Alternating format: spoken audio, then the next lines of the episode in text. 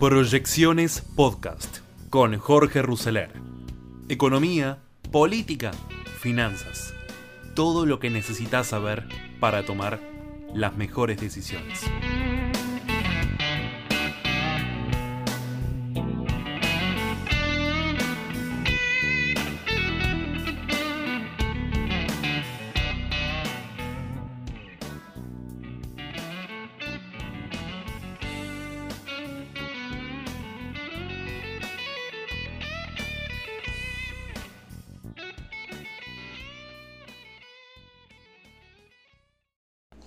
Hola fónicos, bienvenidos a este nuevo capítulo de Tiempo de Desafíos. Mi nombre es Jorge Ruseler, siempre acá en fonicanews.com, como cada momento, como cada semana, analizando la actualidad política y económica de la Argentina y del mundo. Y hoy en un día muy especial. ¿Por qué? Porque el Tribunal Oral Federal 2 le colocó un número al sistema de recaudación política y de enriquecimiento que acostumbra a rodear la ejecución de la obra pública en la Argentina. Condenó a seis años de prisión e inhabilitación perpetua para ejercer cargos públicos a Cristina Fernández de Kirchner, la actual vicepresidenta, por haber favorecido en sus adjudicaciones entre 2007 y 2015 al empresario Lázaro Báez. Igual condena recayó sobre José López, ex secretario de Obras Públicas. ¿Se acuerda el hombre de los bolsos con millones de dólares en los conventos? La sorpresa fue la absolución en beneficio de Julio Devido, ministro de Planificación de todo el ciclo K. Rodríguez Jiménez Uriburu, Andrés Basso y Jorge Gorini descartaron que Cristina haya sido la jefa de una banda de delincuentes. La absolvieron por el cargo de asociación ilícita que había formulado los fiscales Luciani y Mola.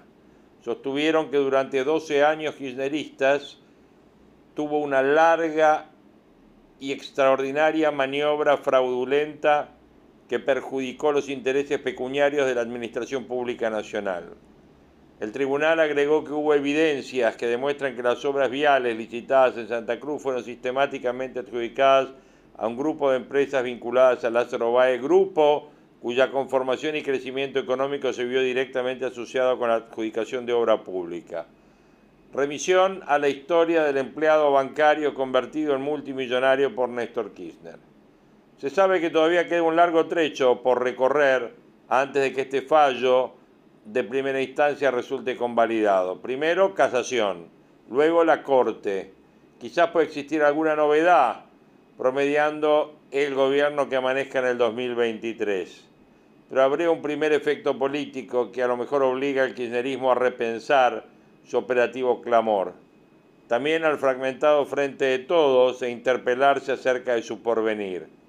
En la exposición posterior al fallo, Cristina comunicó que no será candidata a nada, ni a presidenta ni a senadora. La pregunta es, ¿se expondrá sin fueros a la interperie? Bueno, habrá que esperar. Cristina esbozó luego del fallo, la argumentación defensiva en dos segmentos. Un reportaje que hizo en Folia de San Pablo. Por primera vez, amén de las construcciones políticas, metió el dedo en una cuestión crucial, su relación con Baez, la gran mochila que buscó ocultar Carlos Beraldi. La vice negó la existencia de vínculos comerciales y societarios. Pues bien, los fiscales y el tribunal tienen documentos contractuales firmados por las partes, con las rúbricas de Néstor y Cristina. No con la de Máximo, su hijo diputado, que era el nexo de los negocios con el empresario. Por eso aparecían los chats de López. Otra parte sustancial de sus justificaciones que permiten adivinar un poco la estrategia de futuro fue vertida ayer desde el Senado. Una intervención virtual que tuvo casi tantos seguidores como la marcha que encabezó en Comodoro Pi Luis de Lía. El mismo dirigente que se cruzó con el Cuervo Larroque cuando dijo que no habría ninguna movilización. En ese caso, la vicepresidenta construyó un mensaje puramente político. Se sorprendió porque el juicio Alberto Fernández y Sergio Massa, sus dos ex jefes de gabinete, solo efectuaron una declaración testimonial cuando su criterio, según la reforma del 94, como jefe de gabinete, son administradores del presupuesto. La dama aclaró que en ningún caso pretendía perjudicarlo, solo deseaba marcar una de las arbitrariedades del tribunal que no habría tenido éxito con tal propósito. Cristina simuló una autocrítica al abordar la situación del Poder Judicial. Sostuvo que había sido ingenua cuando denunció la existencia del lofer en su contra. Pareció arrepentida de sus últimas palabras en el juicio. Fue el momento en que habló del supuesto pelotón del fusilamiento.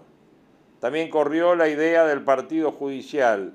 Desarrolló la teoría de la mafia judicial y Estado paralelo que estarían obrando en contra suya. Asoció aquella mafia a los conocidos lazos familiares que caracterizan desde siempre la conformación del Poder Judicial. Lección que aprendió muy rápido del expresidente que conserva en Santa Cruz. La justicia de Santa Cruz fue colonizada por Kirchner desde el año 90. La tarea siguió de manera disciplinada luego por su hermana, la gobernadora Alicia, nuera de Cristina.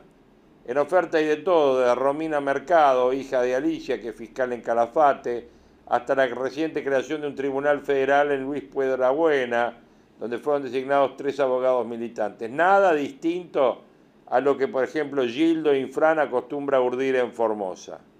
En su trayecto defensivo, Cristina hizo otras revelaciones dejó claro que la cadena nacional de Alberto para denunciar promiscuidad antirrepublicana por un viaje de jueces, funcionarios y empresarios fue forzada por ella.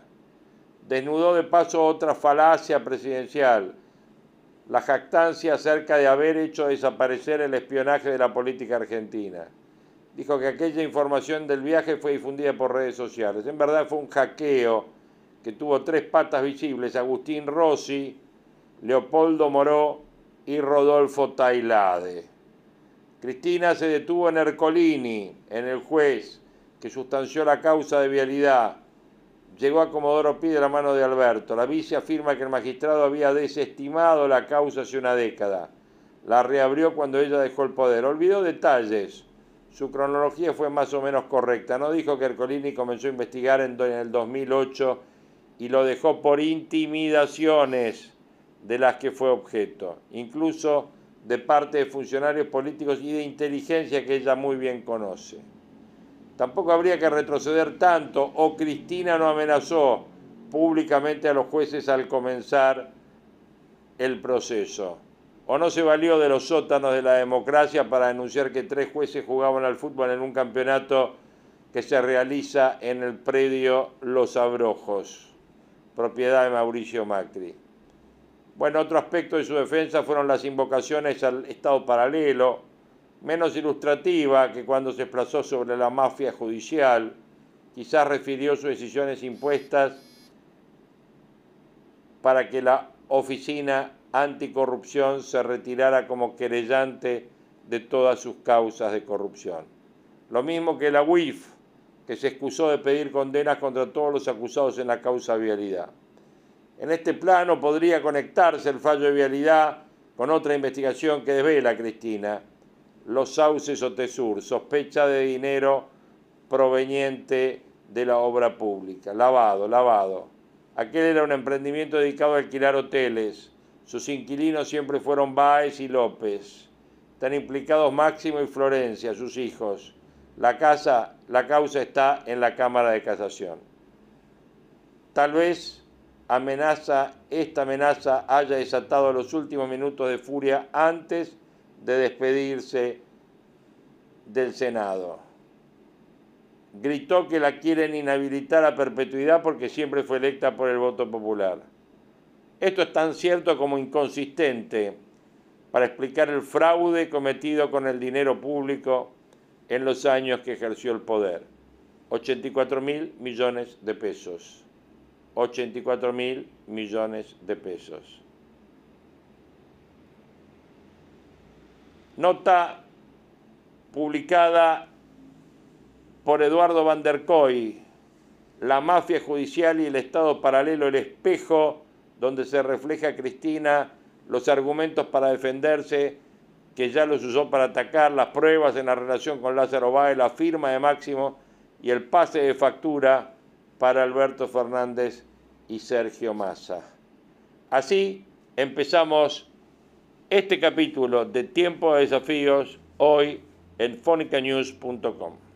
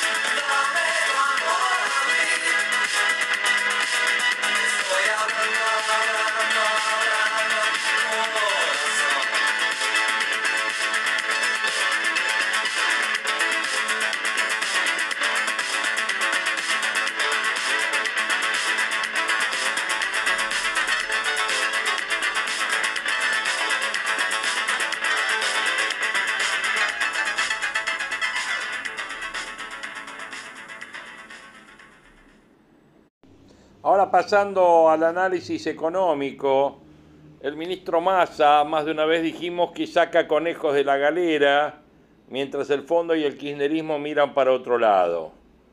El ministro de Economía suma parches para llegar a marzo y el kirchnerismo tolera un encuadre con Estados Unidos y el organismo internacional más distintos desdoblamientos del dólar. Con cuatro meses de gestión como ministro, banqueros, empresarios y analistas le reconocen a Massa su capacidad para sacar conejos de la galera en su intento por conseguir dólares y evitar un desbarranco mayor de un gobierno que ya tiene una inflación del 100% anual.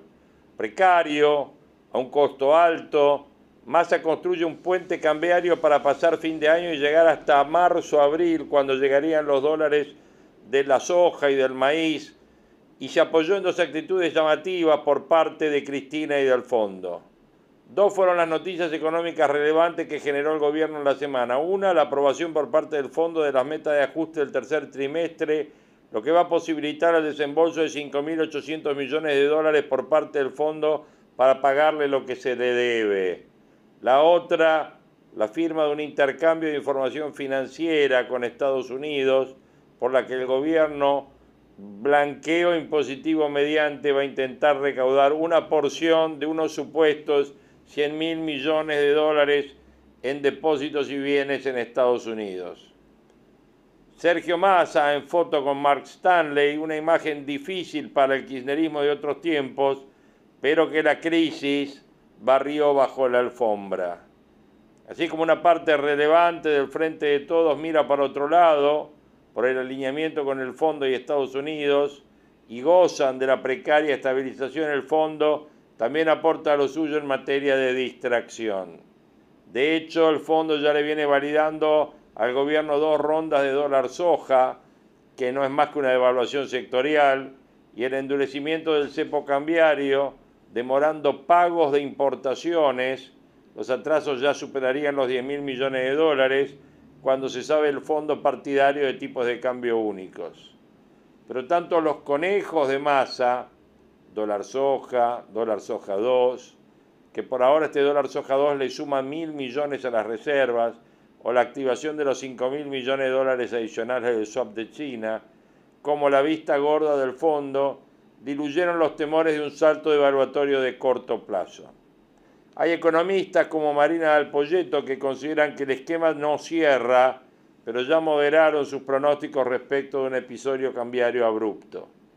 El esquema Massa, Clery, Rubinstein, Seti y Matkur tiene un pecado original que todos ellos conocen parten de la base que el Tesoro le paga más caro los dólares a los exportadores para vendérselo más barato 50 gotas a los importadores. En números, le compra a los exportadores a 2.30 la soja y se los vende a 170 a los importadores. ¿Quién se perdería de comprar dólares baratos cuando el tipo de cambio está atrasado frente a la inflación? ¿no? Una respuesta posible es algún ahorrista que apueste a que el gobierno no va a devaluar ni ahora ni durante el 2023 abruptamente y cree que la tasa del 6,5 le va a ganar al dólar. 6,5 mensual. Una comparación a precios reales del contado con liqui que realizó EcoGo, actualizado la primera semana de diciembre, muestra que el contado con liquidación está en 325 cuando en diciembre del 2020 había tocado 532 a pesos de hoy y en plena crisis de Guzmán 440. La promesa de masa a los industriales sobre que habrá más dólares a precio oficial para importar y de que además moderará el ritmo de suba oficial para bajar la inflación a 4 en marzo también forma parte del siga-siga, pero que empezó a encontrar un límite en la capacidad del Tesoro para conseguir financiamiento para después del año próximo. En el cortísimo plazo este mes, el Tesoro le falta conseguir un billón de pesos para cubrir el déficit y pagar los vencimientos del mercado. El gobierno ya le pidió a las provincias, a los municipios y a los bancos que traten de extender los plazos de su endeudamiento en pesos, pero no lo estarían logrando a pesar de ofrecer bonos que se actualizan por la inflación con una tasa adicional del 12% anual. O sea, inflación más 12, ser más 12. Al Tesoro sabemos le faltan pesos y a su vez no se los puede pedir prestado al Banco Central porque el fondo lo está mirando, pero ya encontraron una bicicleta para emitir sin que parezca que está emitiendo. Como en una calecita, el Banco Central sale a comprar bonos en el mercado para evitar que los precios de los bonos caigan. Esos bonos se los compra el Tesoro con pesos, que como es tradicional se destinan a financiar el gasto público como existe ese temor de que esos pesos vayan a la compra de dólares, el central coloca letras en los bancos secando el mercado. Esta bicicleta tiene un costo, que es del 6,5 mensual promedio, que, obviamente alimenta esta montaña de pesos y que el central alimenta colocando el elix y absorbiendo cada vez cantidades más crecientes de crédito frente a un sector privado que está a la defensiva y en lo que menos piensa, obviamente, es en endeudarse.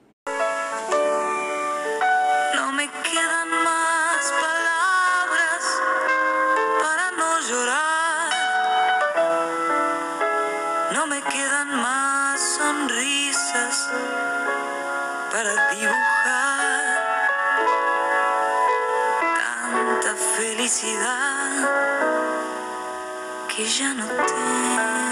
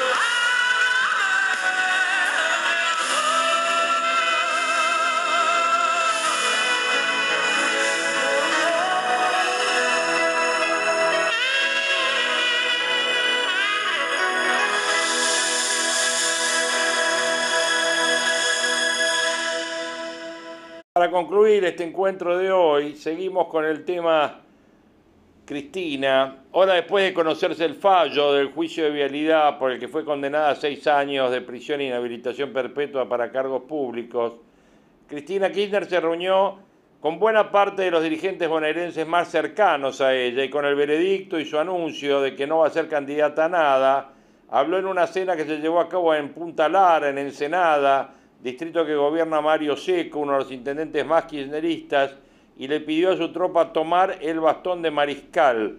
La escucharon Axel Kisilov, Máximo Kirchner y Eduardo Guado de Pedro. Según declaró Kisilov, la vicepresidente les dijo llevan el bastón de mariscal en la mochila, empúñenlo. El mandatario consideró que la reunión fue un llamado al activismo para que se entienda la importancia que tiene una proscripción al peronismo y a la persona más importante del peronismo. Dice, Cristina fue muy concreta, nos dijo, ustedes son peronistas, así que saquen el bastón de mariscal, afirmando el ministro de Trabajo, Walter Correa, que fue otro de los presentes en Punta Lara. Tenemos el Poder Ejecutivo, tenemos diputados, tenemos senadores, tenemos gobernadores, tenemos intendentes, tenemos dirigentes sindicales, sindicales, hagamos lo que tengamos que hacer para defender la patria. Ahora nos llegó el momento, hay que pelearla en la calle, militar, hacer política. Eso le dijo a su núcleo duro, agarren el bastón y vayan. Seco, anfitrión del encuentro, sostuvo que vio la expresidenta como siempre, con capacidad de enfrentar los problemas de la Argentina y que en la cena estaba lo mejor de la dirigencia kirchnerista y que todos los compañeros tenían que estar. Estuvo el Cuervo Larroque, estuvo Carlos Castañeto de la FI, Fernanda Raberta de ANSES, Cristina Álvarez Rodríguez, los dirigentes Ferraresi, los intendentes Ferraresi de Avellaneda, Mayra Mendoza de Quilmes, Fabián Cagliardi de Berizo, Pablo Zurro de Peguajó y Gustavo Barrera de Gesell, sindicalistas como Baradel, como Palazzo, como Paco Manrique, como Omar Piaini, Desmata, de Canillitas, bancarios, legisladores nacionales, provinciales, como Heller, como Moró, bueno, completaron el mapa cristinista dirigentes como Sabatella, como Florencia Santut, como Diana Conti, tenemos gobernadores, tenemos intendentes, tenemos concejales, tenemos legisladores, tenemos mayoría en senadores, tenemos el Poder Ejecutivo y sin embargo no pudimos evitar que salga esta condena que no se condice en nada con la realidad de lo que ocurrió. Eso dijo el intendente Barrera.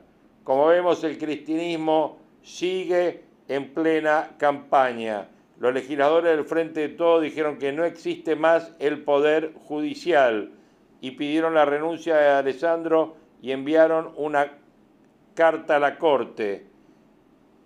El veredicto del TOF 2, las palabras de Cristina tras conocerse la ascendencia, reacciones en el oficialismo y el futuro. En conferencia del Congreso, desde el Congreso de Diputados y Senadores del Frente de Todos montaron una conferencia para respaldar a Cristina después de la condena.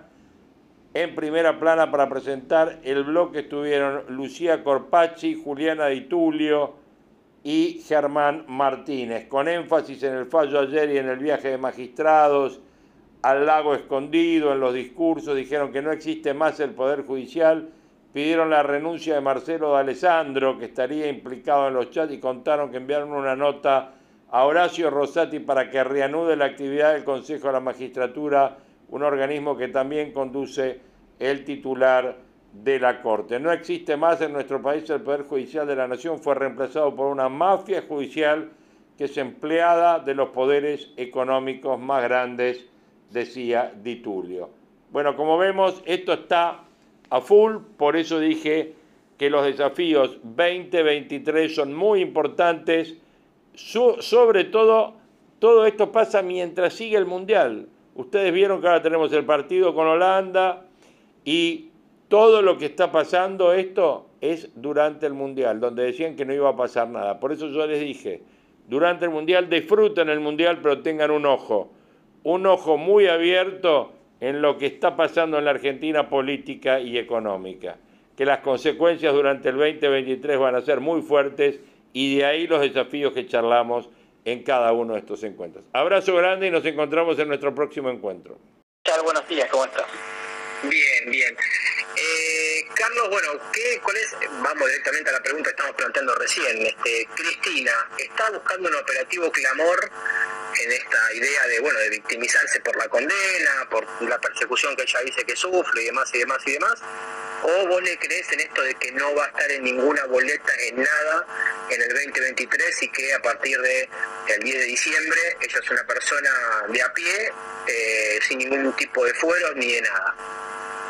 Mira, me parece, primero, me parece que, eh, eh, digamos que hoy eh, es una decisión eh, pero que es una decisión que la puede revertir. Yo, no, yo no, no, no, digo que esté mintiendo, digo que por ahora sí es una decisión y es una respuesta, digamos, políticamente astuta frente al argumento lógico de decir, bueno, como la condenaron, entonces va a ser candidata a algo porque necesita fueros a partir del 10 de diciembre de 2023. ¿no? Me parece que ella en ese sentido juega fuerte, como dice, bueno, no me importa que me metan presa, pero total, esto no es un juicio, esto es un fusilamiento, como ella misma lo, lo describió.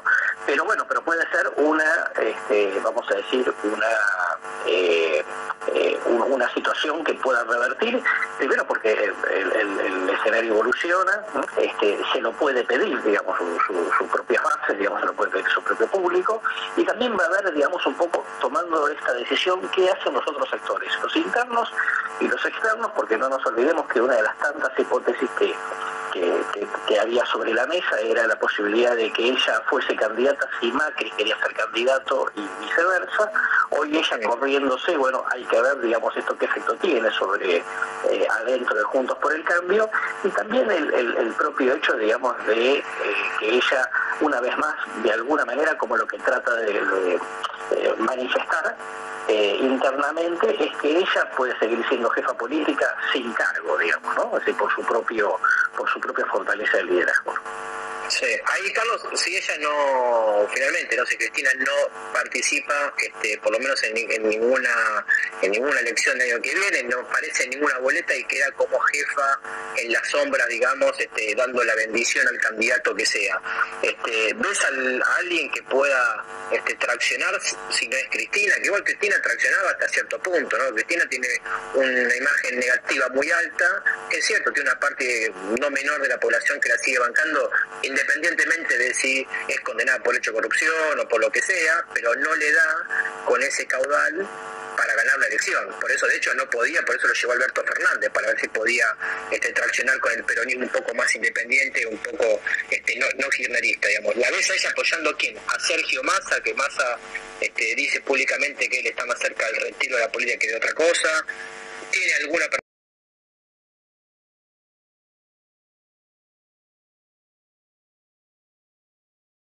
alguna posibilidad en el 2023? ¿Cómo ves eso? Mira, acá hay tres cosas. La primera es, en, el caso Massa, Massa depende de si evoluciona o no algo favorablemente la situación económica. ¿no?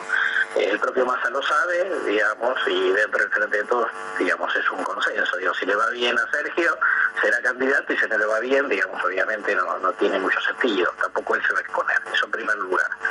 Segundo lugar, creo yo que, el, vamos a decir así, la maniobra de correrse para dejar otra figura, como en su momento fue Alberto, pensando en que de esa manera, digamos, este, ella, mm, digamos, no, es la figura central, está claro que a partir de esta experiencia de estos tres años hasta acá, este, para la población ese argumento se cayó, ¿no? porque está claro, digamos, que Cristina trató de incidir mucho sobre el gobierno y eso terminó generando conflictos, o sea que esa jugada de vuelta, digamos, no, no, la veo factible, porque además no hay una figura que traccione por sí mismo.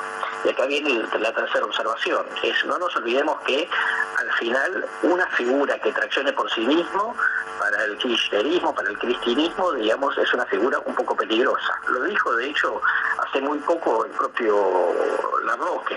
¿no? los problemas empezaron cuando Alberto tenía tan alta popularidad al principio de la cuarentena que eso empezó a traer problemas políticos porque él pensó que podía prescindir de Cristina. Entonces me parece que si se va a perder, es mejor perder con las botas puestas con alguna figura que no tenga un valor agregado propio pero que claramente Cristina piense, digamos, que representa bien las ideas del proyecto. En esta este, famosa frase de el candidato es el proyecto. Y ahí puede ser la figura de Guado de Pedro, puede ser la figura de Capitanich, o podría ser inclusive para algunos, digamos, la propia figura de Kicillof, digamos, ¿no? Ninguno tiene una proyección propia este, autónoma de la de Cristina y de alguna manera, digamos, este, al núcleo duro lo, lo representa ideológicamente. De, y de, esos nombres, digamos, como puede decir, bueno, el cristinismo puro, Axel Kicillof, no sé, mismo Máximo Kirchner, pensándolo de alguna manera, digamos, eh, es más probable que el peronismo intente, digamos, si Cristina no juega y evidentemente Cristina no tiene gente y ella no quiere mostrarse con gente porque está obviamente con esta situación, que el peronismo se vaya un poquito más hacia el centro este, y busque quizás este, algo, ¿sabés con qué carta juega la oposición? Vos en el momento decías, bueno, también lo corre un poco sin también a Mauricio Macri en la oposición, ¿no? Como un posible candidato este, para el 2023. Si hay una persona, si hay un, un, opositor candidato más centrista, y bueno, que es el peronismo, este, puede jugar una ficha similar, bueno, ahí está quizás Sergio Massa o algún, no sé, gobernador o alguien que juegue este, el peronismo más bien clásico y no tanto el peronismo ligado a Cristina, que de hecho no trachera con Cristina. Sí, totalmente. Mira, me parece muy difícil, digamos que si vos vas a perder, digo, si Cristina piensa que el Frente de Todos va a perder, que, pierda, digamos, este, la posibilidad de este, eh, mantener, digamos así, como cierta pureza ideológica del, proyecto. Eh, ahora, también es cierto que Cristina hace muy poco tiempo atrás, en el famoso Alto de la Plata, intentó como una nueva fase, este, que creo que hoy obviamente, digamos, este, esta semana va a quedar eso medio contaminado por el tema de la condena, pero no nos olvidemos que Cristina ahí habló de seguridad, ¿no? habló, digamos, de una cierta moderación y que Cristina misma indicó no movilización ayer a tribunales este, en función del tema del fallo que se iba a anunciar. De manera que me parece que lo que hay que leer es una Cristina que está, está pensando estratégicamente en ver cómo va eh, volviendo a seducir a votantes duros que quedaron decepcionados y que el año pasado claramente lo fueron a votar y entre otras cosas, digamos, explicaron la derrota oficialista. Claro. Eh, para la oposición esto también, digamos, tiene un, correlato, digamos, también recién hablábamos, ¿no? Posiblemente lo corre Mauricio Macri, este, porque si no está Cristina, eh, digamos, en, medio del juego de la grieta, bueno, tampoco tiene tanto sentido. Aparte Macri también es otro personaje desde la oposición claramente, que tiene una imagen negativa también elevada, ¿no? Eh, cómo, es el impacto en la oposición? Digamos, que también se vaya más para unas figuras también del centro, está Patricia Burrich, que digamos es un poquito más la, candidata del lado de los halcones, este, el radicalismo que también quiere meterse y tener opinión propia y obviamente jugar este, fuerte la interna. ¿Cómo es que el, que el cimbronazo del tema de Cristina juega la oposición?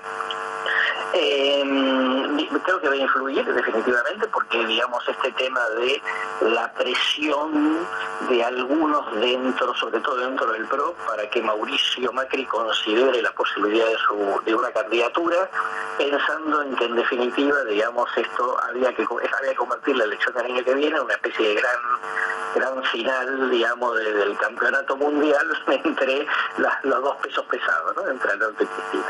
Eh, me parece que a partir de ahora los argumentos políticos, digamos, van a quedar en signo de interrogación por otro lado. Yo no creo que Cristina, si mañana se, se desdiga, no se va a desdecir mañana, se va a desdecir quizá en abril o mayo del año que viene, con lo cual va a dejar a todo el mundo en ascuas todo el tiempo. Eh, me parece que, que, yo coincido totalmente contigo, digamos, este, eh, ella ayer utilizó un argumento interesante que dice, bueno, si yo estoy condenada, no voy a someter a mi fuerza política que tenga que hacer campaña con una persona, digamos, que este, está cuestionada eh, políticamente o en la justicia. Entonces es, no me presento a nada y que el, Frente de Todos haga campaña sin, digamos, sin que yo esté en, ninguna boleta, sin, tener que hablar de mí. Por supuesto, digamos que eso es eh, teórico, porque obviamente Cristina, digamos, va a estar todo el tiempo en, el escenario, pero es que está claro, digamos, que también Mauricio, así como Cristina representaba, digamos, un problema este, ya hace, hace mucho para lo que finalmente fue el Frente de Todos, Macri representa un problema más o menos semejante para Juntos por el Cambio. Fara, consultor y analista político, muchísimas gracias por la charla y bueno, nos vemos en otro momento. Fuerte abrazo. Igualmente para vos. En Millennium, de 9 a 10 y 30. Pablo y a la Bolsa, con la conducción de Pablo Wende. Pasaron cuatro minutos de las 10 de la mañana acompañándolos con información aquí en Pablo y a la Bolsa, Leandro. Bueno, y vamos a ver el panorama en Wall Street, el panorama de los mercados con nuestra próxima nota, porque ya está en línea Daniel Kerner, director para Latinoamérica de Eurasia Group. Perfecto. Daniel, buen día. ¿Cómo estás? Leandro David te saluda. ¿Qué tal, Leandro? Buenos días. ¿Cómo está todo? Bien, bien, bien. Gracias por atendernos. Eh, bueno, si te sabe un poquito la, la visión que tenés vos. Vos estás en Washington, ¿verdad? Sí, así es. Perfecto, la visión un poco de, de, bueno, de- de- del mercado americano, Estados Unidos con esta noticia de Cristina Fernández declinada, eh, hablando de que ella no va a jugar, no va a tener ninguna candidatura en la elección del, del 2023. ¿Cómo cae esta, esta condena que quizás era un poco esperada, pero bueno, siempre en la Argentina, digamos, una condena por corrupción a una persona que está en funciones, te decís un poco, un poco raro, raro de encontrar y limita claramente una persona que es la, la, las políticas más este, conocidas y de mayor poder en los últimos 15 años en la Argentina. No, yo creo que el impacto por ahora va a ser más o menos limitado, porque creo que el interés en Argentina es bajo y las dudas sobre la sostenibilidad de la política económica en Argentina son muy altas, ¿no? Y falta mucho todavía la elección. Pero creo que eh, con específicamente con este tema, la pregunta va a ser, bueno, si esto aumenta o no la suerte de Cristina esta candidata. Ayer dijo que no lo va a hacer. Creo que la percepción va a ser que Cristina no es candidata. El tema para el mercado es mejor. Y segundo, ¿qué tanto impacta esto en la capacidad del gobierno de rearmarlo o no? Si se empieza a percibir que esto no mejora la competitividad del kirchnerismo con Cristina o sin Cristina y que aumentan las probabilidades de un gobierno de transición hacia uno tal vez más amigable con el mercado, creo que entonces eso va a empezar a, a generar un poco más de interés en el mercado, pero eh, todavía me parece que de aquí a, a que, a que la gente empiece a pensar eso más el año que viene, dado todos los problemas que tiene la economía argentina, yo creo que por eso creo que la reacción, la reacción va a ser un poco más este, limitada que la que hubiera sido en otro momento.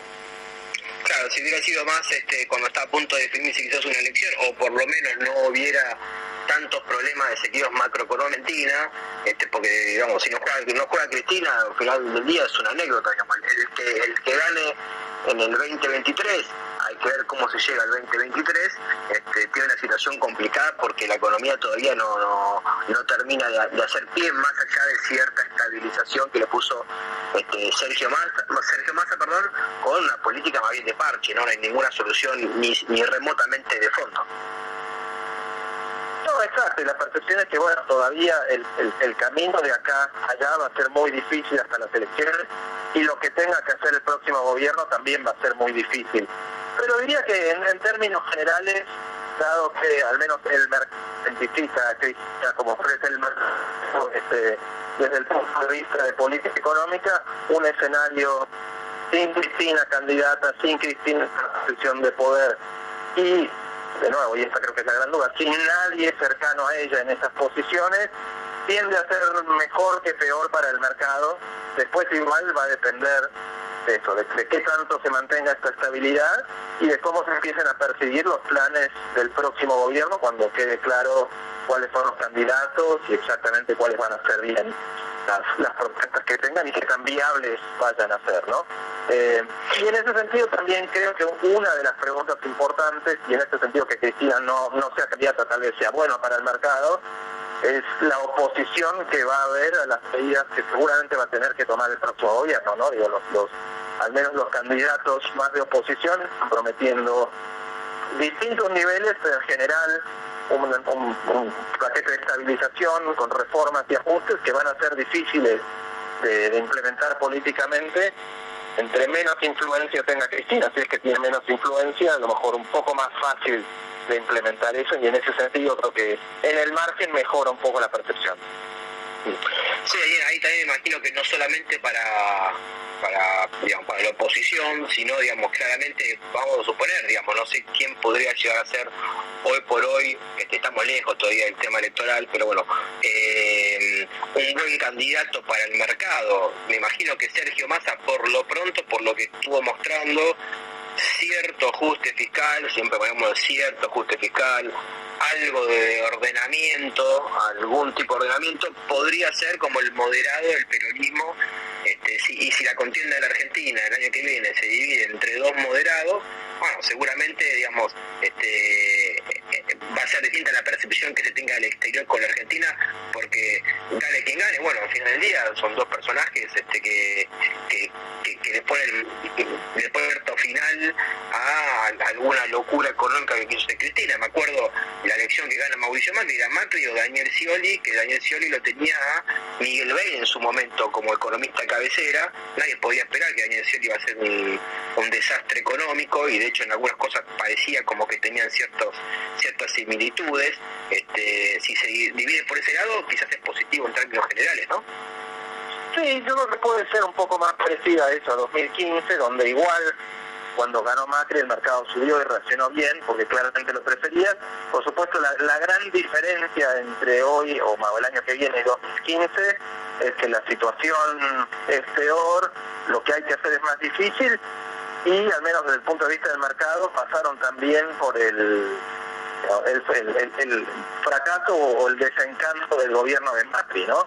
Entonces yo creo que me, imagino que la reacción no va a ser tan inmediata como fue en 2015, que una vez que quedó clara que la percepción de una elección entre dos moderados, el mercado empezó a mejorar, yo creo que eso va a tardar mucho más en pasar, tal vez incluso hasta que no gane el próximo gobierno y quede claro cuál va a ser el plan y la viabilidad de ese plan, ¿no? Porque al menos fuera de Argentina mucha gente quedó muy lastimada con el, con el proceso de Macri y la reestructuración que vino después. Entonces yo creo que va a ser mucho más lento ese proceso, pero puede empezar a moverse más y a empezar a generarse más interés y la percepción hay, como, como bien decías vos, bueno, el, el, el, el escenario más extremo de Cristina o alguien cercano a Cristina este, en el gobierno ya no, pasa y es un peronismo moderado con frente a alguna opción de punto por el Cambio. Hmm. Eh, Daniel, ¿cómo crees que llega, que va a llegar la economía?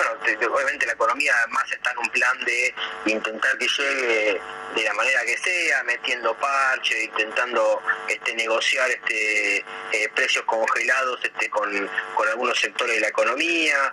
Eh, ¿Cómo estás evaluando un poco, ya pasado un tiempo, me acuerdo que hemos hablado más al inicio de, la asunción de Sergio Massa, ya este, con unos cuantos meses encima, ¿qué, qué balance haces y qué se puede esperar de, del año que viene, que es un año electoral con solamente limitaciones, ¿no? Porque, digamos, eh, obviamente Massa no vino a ser el mega ajuste fiscal y la reforma estructural, no, no creo que la vaya a hacer este, en la transición que queda hasta las elecciones, pero bueno, de alguna manera tiene que llegar con una economía que no se vaya más allá del 100% de inflación que vamos a este año, o con una brecha incluso superior a la que tenés hoy, que sigue también estando arriba del 100.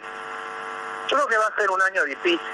Eh, por lo pronto, más allá de cierta estabilización, la mayor parte de las variables siguen estando en niveles muy malos, especialmente la inflación.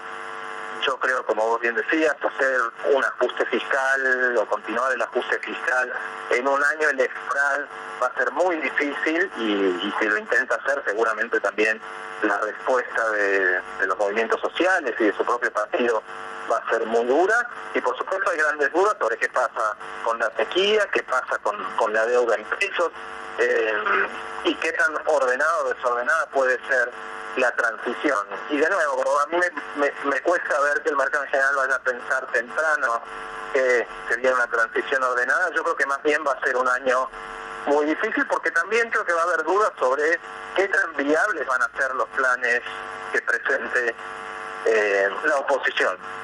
Ahora, lo cierto es que Massa ha mostrado mucho ingenio en, en utilizar y en sacar medidas que al menos le han permitido, sí, mantenerse dentro del programa con el fondo, con ayuda, pero mantenerse en el programa, haber reducido el, déficit fiscal y haber más o menos estabilizado, ¿no? Pero me parece que no es difícil ver para mí algo que pueda cambiar fundamentalmente y yo creo que más bien le va a costar cada vez más con el tiempo eh, utilizar estas estrategias para, para mantener la estabilidad, porque además de nuevo yo creo que las presiones para para impulsar la economía el año que viene, para no perder las elecciones eh, de manera muy fuerte, van a ser muy grandes y eso va a atentar contra la capa que tenga masa de, de, seguir estabilizando.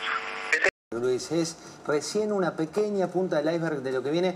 Vos sabés que no puede ¿Vos crees que sí? Que, sí, que sí. es el principio de todo, no el final No de lo todo. dudo, es el principio. Hoy hice algunas cuentas eh, incómodas, pero agarré los eh, 84 mil millones de pesos que se robaron. No lo decimos ni vos ni yo, lo dice la justicia. 84 mil millones de pesos y me fui al presupuesto nacional, ¿no?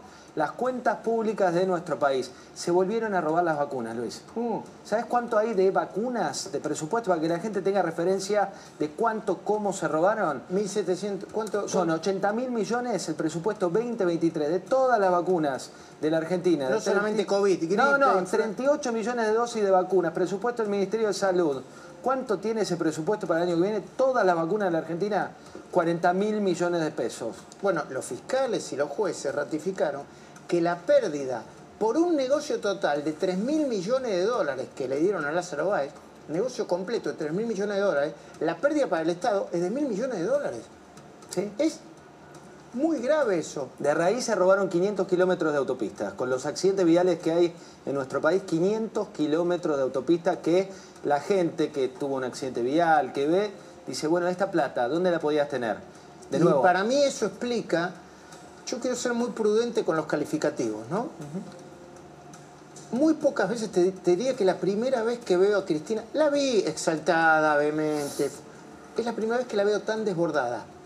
Hablando casi, ¿viste cuando empieza eh, Mañeto, la mascota, los amarillos, los casas, la vi absolutamente desbordada. Eso también explica el impacto político y personal que tuvo en Cristina. De hecho, la obligó a decir, hay que ver si lo hace, que va a tomar una decisión vinculada con las elecciones del año que viene, ¿no? Sí, eso también es un cisma político, ¿no? Digo, hoy no sé, ¿no te llamó la atención el tema de el justicialismo, por ejemplo? El justicialismo más tradicional, el peronismo, mucho silencio, Luis, ¿eh? Bueno, hay un tuit de Alberto Fernández, Sí. un tuit este, como diciendo, bueno, es lo que me toca, te- otro tuit de masa, también, ¿viste? Eh, eh, Tímido todo, ¿eh? Muy Sí, tímido. Y- la CGT, ¿ah? Eh, muy poca gente en la calle, muy poca gente en la calle. No, a ver, no hay una defensa legítima, no se la creen ni ellos. hay que decirlo de una vez, ya a esta altura no se la creen ni ellos de que a Cristina la están persiguiendo. Pasó por decenas de jueces y fiscales esta causa, José. No es un lofer alegremente. La acusaron fiscales, eh, una denuncia original, hubo jueces de instrucción, una nueva denuncia en 2016 de Javier Iguacel, pruebas, eh, eh, el fiscal Gerardo Policita, el juez Ercolini, eh, se eh, elevó a juicio oral. Tres años y medio de investigación y de juicio oral, donde Cristina dijo lo que quiso, le faltó respeto, intentó recusar con esa falta de respeto a los fiscales y a los jueces y no lo consiguió. Y ahora tenemos la condena. No más, o sea, no hay nada más que... Hay muchas cosas para decir y analizar para adelante, pero en ese sentido no hay nada más que decir.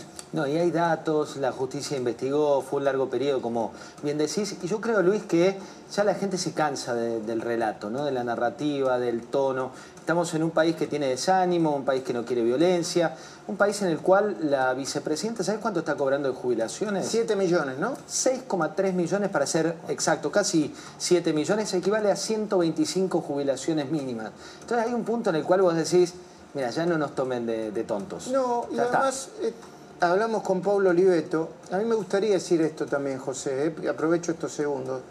Eh, cuando nos preguntan a muchos de nosotros, que hace años que empezamos a, a mostrar esto, cómo nos sentíamos. Y la respuesta mía es aliviado. ¿Viste cuando te sentís Sí, aliviado? no es revancha, no es venganza. Mm. Pero no en el sentido, viste que tenía razón, pero no, me sentí aliviado porque muchos de nosotros, pero estoy hablando desde, a ver, yo critico muchas veces a, Lilita Carrió por varias cosas. Está acá, perdón que te pone Hernán Reyes, pero yo la, critico por algunas intervenciones, por su demencia, porque alguna vez se destruye. Ahora, la denuncia original de Lilita Carrió es impecable. Y Pablo Oliveto como primera redactora, y muchos de nosotros, no, eh, Yo ahora veo a muchos colegas, no importa los nombres, ¿no? Que de repente se subieron una ola anticá y antes estaban diciendo, che, pero Luis, ¿te parece? Pero yo le decía, mirá, acá está. Acá está el documento. No es discutible. No importa que Víctor Hugo Morales haya salido a decir que el libro del dueño estaba lleno de condicionales y que era mentira. Lo que importa son los hechos, acá están. No hay muchos que, mostraban una falsa neutralidad o que, no se querían mojar porque venían que la mano venía muy complicada, se hicieron los distraídos y ahora están o son furiosos anti-K o se hacen los distraídos. No importa. Lo que yo siento como profesional es un gran alivio. Y Pablo Oliveto me dijo otra cosa también, que es un mensaje también para toda la gente que dice, ay, seis años más, seis años menos, y que está así mirando de su casa. No es para enojarse, ¿eh? Pablo Oliveto lo primero que hizo hoy fue pedirle disculpas a sus hijas por, porque de alguna manera con lo que venía haciendo y su investigación y poner el cuerpo, las había hecho sufrir y, les, y, y había impactado en su familia. Fuerte bueno, eso, para algunos no es, no es gratuito. ¿eh? Y yo ni me quejo, ni digo, nosotros hacemos el laburo que tenemos que hacer. ¿eh? AFIP, eh, causas judiciales personales, amenazas personales, no solamente yo, ¿eh? Me, eh, me corro. Jorge Lanata, Nico Wiñaski, Pancho Olivera y, y Diego Cabot con su primer libro Hablen con Julio. Bueno, es un momento, este es el momento para, para recordarlos y mencionarlos. Sí, es un hito también, ¿no? Pero te cuento, tenemos un programa, Luis va a estar, Patricia Bullrich para un mano a mano, lo tenés que lo viste ahí en el Hamkins con lo que viene y el clima de la opinión pública. Está Paz Rodríguez Niel, con quien vamos a hablar de todo lo que Muy viene. porque interesante hoy el cuadro de preguntas y respuestas porque Es muy bueno. mucha gente dice, pero ¿cómo? ¿Entonces va a ir presa? ¿No va a ir presa? Mucha gente no tiene claro qué es lo que pasa. Eh, Yo vi el cuadro en La Nación Más y supongo que va a agregarle más información pasa ahora. Y vamos a hablar un poco también de lo que dijo Cristina. Mañana 8.30, pero hoy un programa, te digo la verdad, de esos que no hay que perderse. Histórico, para mí día histórico. Coincido y coincido y vuelvo a decirte Luis, para mí esto es la punta de un iceberg que se empieza a correr y también es histórico el hito de juzgar en el momento en que alguien está en el poder. Por más que diga que hoy es opositora, hoy es vicepresidenta de La la, Nación. persona en la Argentina que desde el punto de vista individual tiene más poder hoy se llama Cristina Kirchner. No lo dudes. Abrazo, Luis. La vicepresidenta Cristina Kirchner fue condenada finalmente hoy a seis años de prisión. También fue inhabilitada de por vida para ocupar cargos públicos después de que la justicia la encontró culpable del delito de administración fraudulenta en perjuicio del Estado por favorecer, lo dijeron los jueces, lo dijo también el fiscal, al empresario patagónico Lázaro Báez en la adjudicación de obras públicas para Santa Cruz. No es un dato menor. Fue absuelta, en cambio, por el delito de asociación ilícita, la otra figura por la cual había sido acusada, pero se trata, y esto es histórico, de la primera vicepresidenta en ser condenada por corrupción mientras ejerce su cargo. En esto Cristina sí que hizo historia. En esto Cristina se vio y se encontró con un tribunal que dispuso del decomiso de 84.800 millones de pesos. Ese es el monto actualizado hoy de la corrupción. Ese es el dinero de los efectos de los delitos que se ocultaron. Ese es el monto de solo uno de los capítulos en esta guerra que hay contra la corrupción. Mira. Esta es la verdadera condena. Esto es lo que querían. La libertación perpetua. Me va a poder meter presa después del 10 de diciembre. Eso sí, siempre y cuando algún empresario, algunos caputos de la vida, no se les ocurra financiar a algunas otras bandas de marginales y antes del 10 de diciembre del 2023 me peguen un tiro. Que eso es lo que usted quiere, presa o muerta. Nadie quiere a la vicepresidenta muerta, ni aun sus más acérrimos enemigos. Las inconsistencias están hoy a la orden del día. Lo importante es ver no solo lo que dice desde una narrativa, sino lo que ésta significa. ¿Alguno de los que eligen creer que los hechos no sucedieron hizo las cuentas de cuántos hospitales se podrían haber construido? ¿Alguien de los que asegura que esto fue una persecución política sabe lo que significa realmente la corrupción en un país en el que tres de cada diez trabajadores son pobres? Te doy algunas odiosas comparaciones. El presupuesto 2023, el que tenemos para el año próximo, dice que se van a destinar 80 mil millones de pesos para 38 millones de dosis de vacunas. Es decir, que con la causa de vialidad se robaron el equivalente a todas las vacunas del país. Otro cálculo incómodo que surge del presupuesto 2023 es que el plan de nutrición de mil días para chicos que lo necesitan, para gente que necesita efectivamente el dinero, demanda 15 mil millones de pesos. Hace las cuentas, sin la corrupción podrías tener cinco planes más. Si tenés o viste lo que pasa en la Argentina con vialidad, esto equivale a 500 kilómetros de autopistas. Es decir, para minimizar los accidentes viales, convertir una ruta en autopista demanda un millón y medio de dólares, según datos que dio Javier Iguacel, que es denunciante en la causa de vialidad. Otro número que asusta. También se podría casi duplicar el plan Conectar Igualdad en un país que tiene la educación rota, en el que en 2023 va a haber 51.402 escuelas conectadas, o podrían construir 880 aulas, equipar otros 310 según los valores del presupuesto nacional. La corrupción no es un cuento, la corrupción no es narrativa, la corrupción mata, la corrupción no tiene excusas, la corrupción no admite relatos, pero estamos acostumbrándonos a las palabras sin sentido. Mira. No soy amiga de Lázaro Báez, nunca fui amiga de Lázaro Báez. Nunca. A mí me absolvió la historia y me va a absolver la historia. A los que hoy hablan de la República, ¿dónde estaban cuando se perseguía y se encarcelaba opositores sin juicio? Y hoy me vienen a hablar de la República y aquella que era. ¿De qué República nos hablan? Los que conformaron mesas judiciales. Nosotros nunca anunciamos ni andamos acusando, porque no es manera de hacerla. No entendemos la política de esa manera. Y a diferencia, Lula, de lo que pasaba cuando vos y yo éramos más jóvenes, que los gobiernos nacionales y populares eran desalojados por golpes de Estado, por militares. Esta vez no vinieron con uniformes ni con botas. Vinieron con togas de jueces y medios hegemónicos para construir imágenes y juzgar, no en los juzgados, sino primero en los medios. Se condena en los medios y se le pone el sello en la justicia. Por último, quiero mostrarte otros números que tampoco tienen excusas. Cristina Fernández, que dice defender a los jubilados, cobra hoy el equivalente a 125 jubilaciones mínimas.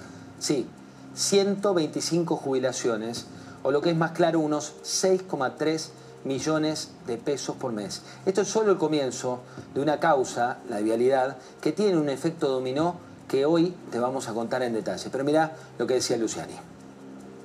Mientras en Argentina muchos ciudadanos por los altos niveles de pobreza y su ocupación no logran cubrir necesidades básicas, Lázaro Báez, que era Néstor Kirchner y Cristina Fernández, su familia, su entorno y los expresidentes eran la contracara del país, porque se enriquecían ilegalmente a costa de los magros recursos del Estado. Este monotributista, al concluir el segundo mandato de Cristina Fernández, era dueño de 415 mil hectáreas solo en la provincia de Santa Cruz. 415 mil hectáreas.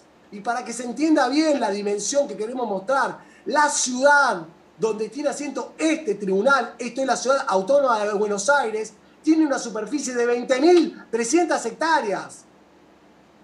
Lázaro Áez, su familia, su grupo empresario, en 12 años compraron el equivalente a 20 ciudades de Buenos Aires, señor presidente. Que no te distraigan, que no nos distraigan, no otra vez. Bienvenidos. Me condenan porque condenan un modelo de desarrollo económico y de reconocimiento de los derechos del pueblo. Por eso, por eso eh, me condenan. Pero la condena no son los seis años a la cárcel. La condena real que dan es la inhabilitación perpetua a ejercer cargos políticos electivos, cuando todos los cargos a los que accedí fue siempre por el voto popular.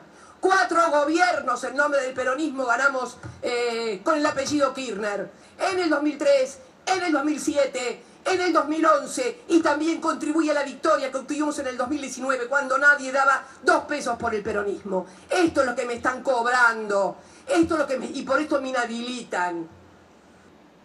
Tenemos muchísima información de aquí a la medianoche. En instantes va a estar Patricia Bullrich. Vamos a analizar con eh, Paz Rodríguez Niel. Paz, bienvenida, ¿cómo estás? Muchas gracias. Venís siguiendo el caso con muchísima atención. Pregunta que hace hoy la gente. ¿Cristina puede ir presa? Mirá, puede ir presa, evidentemente fue condenada por corrupción, pero no va a pasar, al menos no en el corto plazo, porque la realidad es que eh, tiene que quedar firme una condena en la Argentina para empezar a ejecutarse. ¿Cuándo es esto? Una vez que no te quedan más recursos, ni ordinarios ni extraordinarios. ¿Qué, qué significa más recursos? Bueno, ahora esta sentencia va a ser apelada. La verdad que también la va a apelar el fiscal, que ya lo anunció hoy, porque eh, él considera que además debió habérsela condenado por asociación ilícita. Pero va a ser apelada. Focalicémonos en el caso de Cristina Kirchner, su condena, ella va a apelar y eso va a la Cámara de Casación. Ese es el primer recurso. Una vez que la Cámara de Casación eventualmente deje firme esa, con- confirme esa condena, después todavía queda la Corte. ¿Cuánto tiempo puede llevar eso? Años. Años, largos. Bueno, acá eh, el doctor no me va a dejar mentir porque conoce esto, los tiempos de la justicia, Me gusta presentarlo como el doctor. ¿eh? Hoy hablamos de la doctora, el doctor Reyes sería usted. Así es. ¿no? El doctor no la deja mentir. ¿Qué significa este fallo para, para los argentinos? Es un salto cualitativo enorme. Enorme. No, no, no tomamos dimensión real del impacto que tiene en el fortalecimiento de la democracia. Lo que Cristina intentó hacer ahí es llevarse todo puesto. Juzgaron un gobierno, una idea política, el peronismo, pero es mentira. Lo que se juzgó es a una persona por un hecho, por un delito. Y ahora es momento de recuperar lo robado. Por supuesto está en instancia de apelación y es el derecho de defensa que ella tiene. Pero lo que hubo en la Argentina por fin es un límite al poder. Si Cristina Fernández de Kirchner pudo esperar 14 años sin sentencia, sin juicio, fue porque pudo obturar el avance de la justicia. Y si pudo cometer el delito que cometió, es porque pudo desde el poder político construir un andamiaje que le facilitó eso. Que la protegió, decís. Absolutamente, tanto desde el Poder Ejecutivo del Ministerio de Planificación como de los organismos de control, auditoría, SIGEN. Por eso este, este fallo, este día, es un día muy importante y muy lejos de debilitar la democracia, la fortalece, porque cuando vos pones nombre y apellido, cuando vos podés distinguir la paja del trigo, puedes decir, bueno, hay futuro en el país. Mira, pongo un punto ahí y ahora lo saludo en minutos a Facundo Nejambix para mostrarles la lectura del veredicto, la lectura de este fallo que, que fue histórico. Mirá cómo lo decían. Quinto, condenar a Cristina Elizabeth Fernández de Kirchner a la pena de seis años de prisión, inhabilitación especial perpetua para ejercer cargos públicos, accesorias legales y las costas del proceso por considerarla autora penalmente responsable del delito de administración fraudulenta en perjuicio de la administración pública. Artículos 12, 19, 20, 29, inciso tercero, 40, 41, 45 y 174, inciso quinto y último párrafo, en función del 173, inciso séptimo del Código Penal de la Nación. Facundo, la corrupción como eje de la política, eh, ¿cuánto perjudica o no? Veíamos el otro día algunos eh, votantes de Frente de Todos que decían no me toquen a Cristina, a mí no me importa la corrupción o tal, pero digo, cuando mirás la opinión pública, Mira, te voy a dar un dato que te va a interesar.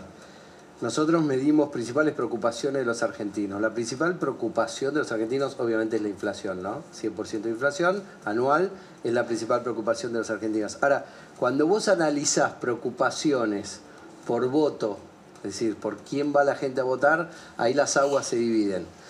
La preocupación para el 61% de los votantes del Frente de Todos es la inflación. Y después aparecen recién temas como inseguridad y mucho más atrás temas como corrupción. Cuando vos analizás los votantes de Juntos por el Cambio, está casi par a par inflación con corrupción.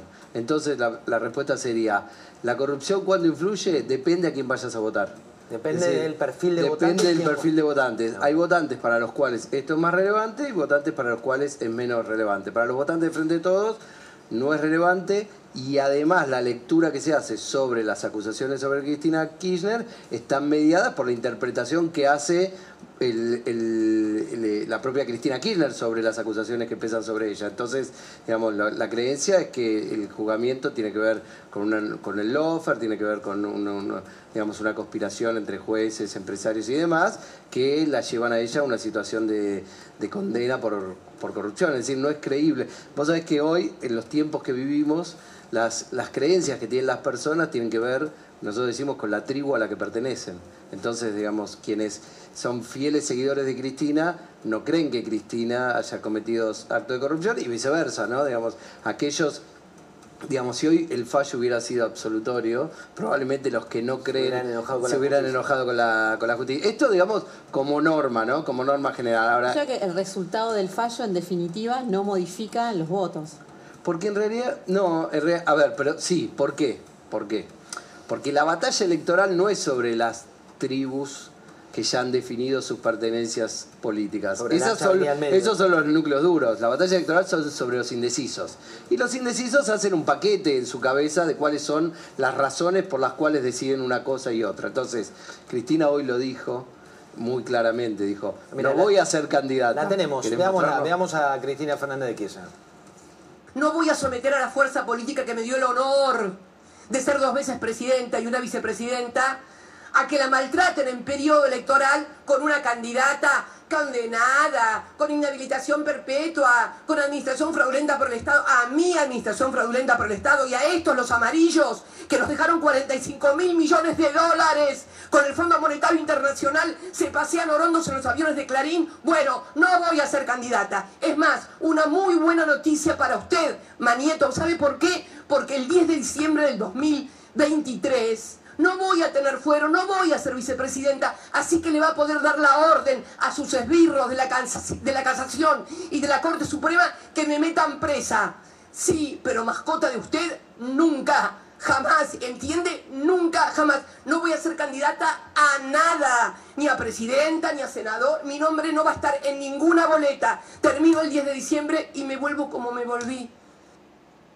¿Qué significa esto?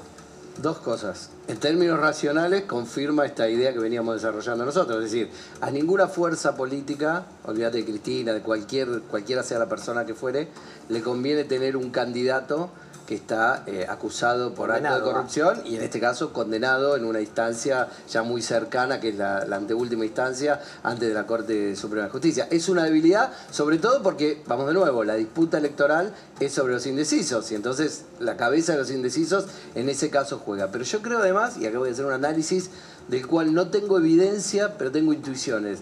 Yo creo que, que Cristina en esta oportunidad fue desbordada por las circunstancias emocionales alrededor de un fallo que la, que la condena. Porque es la primera vez que ella anuncia una, no candidatura en este caso, pero podría haber sido una candidatura, en una situación que no es controlada por ella. Ella ha hecho desde el 2007, 2007 se acuerdan, Pingüino Pingüina, 2011 no sé si voy a hacer, siempre hay una intriga, una expectativa que ella genera alrededor de la posibilidad de candidatura, tal como fue el anuncio de Alberto Fernández candidato por Twitter en una circunstancia que nadie esperaba. En este caso, el anuncio, no voy a ser candidata, para mí es un anuncio no controlado, es un anuncio producto de un desborde emocional de una persona que obviamente está siendo afectada porque le anunciaron, digamos que, digamos que, tiene una condena de seis años de, de prisión y no sé, no tengo tan claro si eso se va a mantener así en el tiempo. Bueno, es un buen dato para, para preguntarte, Paz, sobre la justicia electoral. ¿La justicia electoral le puede impedir a Cristina ser candidata? Mira, estamos otra vez en el mismo lugar. Hoy en día la jurisprudencia actual de la Cámara Electoral establece que si vos no tenés una condena firme, vos podés ser candidata. Entonces, en este caso, también lo que pasa es que una eventual candidatura de Cristina Kirchner estaría sujeto a lo que decidieran la Cámara de Casación y la Corte. Entonces, imaginemos que esta condena fuera confirmada por la Cámara de Casación dentro de cinco o seis meses. Son tiempos muy rápidos eso para la Cámara de Casación, te digo. Ella estaría entonces dependiendo de la Corte, de en qué momento la Corte le confirma o no la sentencia y podría hacer caer su candidatura hasta último momento. Sería una situación muy delicada también. Ella de algún modo con la fleje. corte, con la corte decidiendo no solamente sobre su futuro eh, penal, sino también sobre su futuro electoral. Ella decide que eso no lo va a hacer y que se baja. Entiendo yo que lo que está diciendo de algún modo tiene que ver con eso, ¿no? No voy a someter a, mi gente a esta cuestión. Ya, un desgaste. Voy a saludar a Félix Lonigro. Félix, buenas noches. ¿Cómo estás? Hola José, ¿qué tal? Buenas noches, ¿cómo estás? Bueno, ¿qué valor le das a este fallo? Histórico, un fallo realmente importantísimo que la historia seguramente eh, va a recordar siempre porque es la primera vez que una funcionaria tan de tan alto nivel en ejercicio de su cargo recibe una condena. Tenemos el caso de Vudú, pero Vudú ya había terminado su periodo cuando fue condenado, así que realmente una relevancia este, de, de una trascendencia enorme, sobre todo, eh, no sé si tanto eh, por, eh, por lo que significa una pena de prisión que en realidad nunca se concretará, y no se concretará porque en febrero del año que viene Ahí se tildó, pero... cumple 70 años, y al cumplir 70 años ya automáticamente tienen el beneficio de, de la prisión domiciliaria, o sea, de cumplir una prisión domiciliaria, sino porque además, como justamente decían recién, eh, no solamente la jurisprudencia de la Cámara Electoral, sino además la ley de partidos políticos y el Código Nacional Electoral prevén que para que haya inhabilitación tiene que haber una condena firme. La condena firme no va a llegar sino hasta por lo menos dos o tres años. Y por lo tanto, Cristina Fernández, a pesar de lo que dijo hoy, absolutamente descontrolada en un patético espectáculo emocional e institucional que dio, está creando su propio 17 de octubre porque está generando en la gente esa, ese reclamo que pretende que se le haga para, para revisar su decisión y finalmente terminar siendo candidata y teniendo por lo tanto fueros. Tal vez para cuando la sentencia quede firme dentro de dos, tres años, esté ocupando algún cargo público, por ejemplo, diputada, senadora. El cargo de senador es el que más veces han ocupado presidentes argentinos, después de serlo. Y los fueros le impedirán eh, que se la arreste aún para una domiciliaria, a pesar de que eventualmente la Cámara a la que pertenezca podría levantarle los fueros, no solamente en la figura del desafuero, como pasó con Debido, supongamos en el año 2017, sino que inclusive hasta expulsándola de la Cámara porque una sentencia firme constituiría una inhabilitación moral que hace que la Cámara con dos tercios de los votos pueda este, levantarle los fueros. Bueno, ese Es punto, difícil. perdón Félix, ese punto me, me sirve como para darte pie a vos y a, y a Hernana, esto que decía Cristina. Mirá lo que decía y a partir de ahí analizamos un poco más. Mirá. Esta es una condena que tiene su origen en un sistema que yo muy casi ingenuamente diría, en la, aquella vez el, 3 de diciembre, el 2 de diciembre del 2019, hablé de lawfare. Ahora últimamente he también rescatado el concepto de partido judicial, tal vez por una suerte de deformación juvenil, muy lectora, muy de teorizar, muy de analizar. Y esto es mucho más simple, esto no es ni lawfare, ni partido judicial, esto es un Estado paralelo y mafia, mafia judicial. Hernán, mafia judicial. No, es parte de- del relato histórico de Cristina. Yo creo que el, el arrebato del final, no sé, es mi sensación, es de alguien que no puede creer lo que le está pasando, que está enojada con la realidad, que si bien lo podía prever en términos del fallo, cuando cae en la cuenta que perdió el poder absoluto, que la Argentina no le pertenece, que no tenía la impunidad garantizada de por vida, colapsa. Por eso es capaz de decir, no soy candidata después que lo puede hacer, porque en realidad lo que ella perdió y lo que nosotros ganamos es decir, mirá, somos todos iguales ante la ley. Seas quien sea, tenga los votos que tengas, construyas tu fantasía épica que construyas, si violás la ley, si te enriqueces con los dineros públicos a costa de la sociedad argentina, vas a tener una condena. La inhabilitación tiene que ver con que es una funcionaria pública que siguió con los recursos públicos. Es lógico que esté inhabilitada. Por supuesto, falta la condena firme para tener una consecuencia en términos electorales, es decir, un impedimento de candidatura. El poder político, en conspiración con la Corte Suprema, le garantizó a Carlos Menem la banca de Senado, el fuero y, la posibilidad de, de presentarse a elecciones y no ir preso. Ojalá